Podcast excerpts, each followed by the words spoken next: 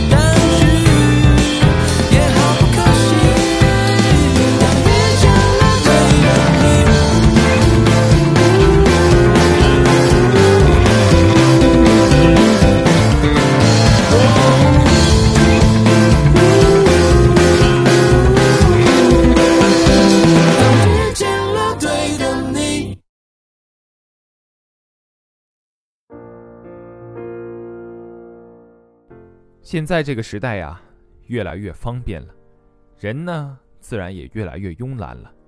不管是生活上还是感情上，会觉得开始是一件非常困难的事情。